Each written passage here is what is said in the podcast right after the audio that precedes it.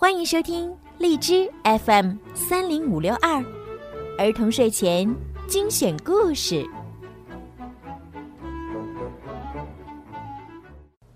亲爱的小朋友们、大朋友们，你们好！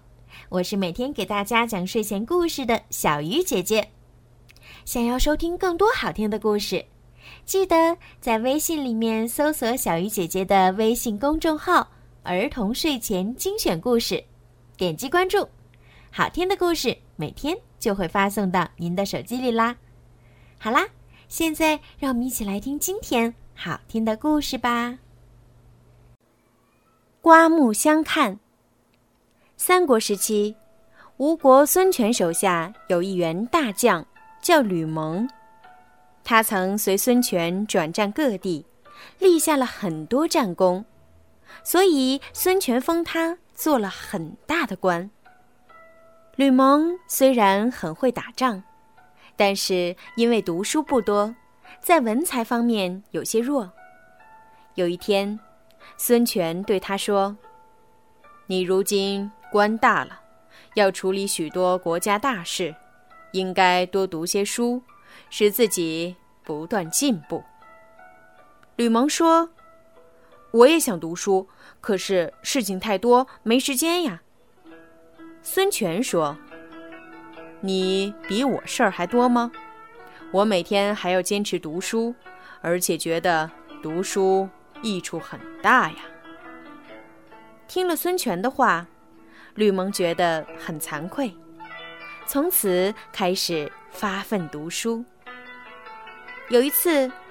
鲁肃奉命去路口接替周瑜担任大都督。路过吕蒙的驻地，鲁肃瞧不起吕蒙，所以不愿意去见他。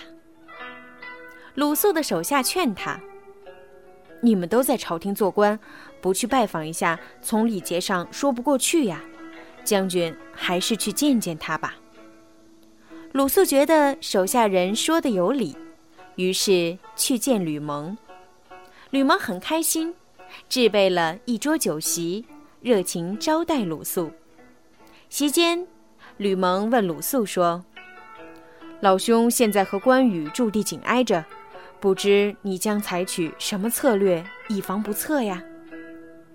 鲁肃摇摇头说：“关羽是刘备手下的著名战将。”一口青龙刀无人能敌，我实在没有好办法对付他。吕蒙说：“关羽个性骄傲，盛气凌人，如今你和他做对手，应当有明暗两手来对付他。”鲁肃急忙问：“老兄，快和我说说，你有什么好办法？”于是，吕蒙又给鲁肃献上了三条对付关羽的计策。鲁肃听了，又是惊奇又是赞赏，上前拍着吕蒙的肩膀说：“我本来以为老弟只会打仗，直到今天我才知道你学问渊博，见识高明，不再是以前那个阿蒙了。”吕蒙笑着说：“哈哈。”士别三日，当刮目相看。老兄，你不该小看人呀。士别三日，刮目相看，出自《三国志·吴志·吕蒙传》，指别人已有进步，不能老用老眼光去看他。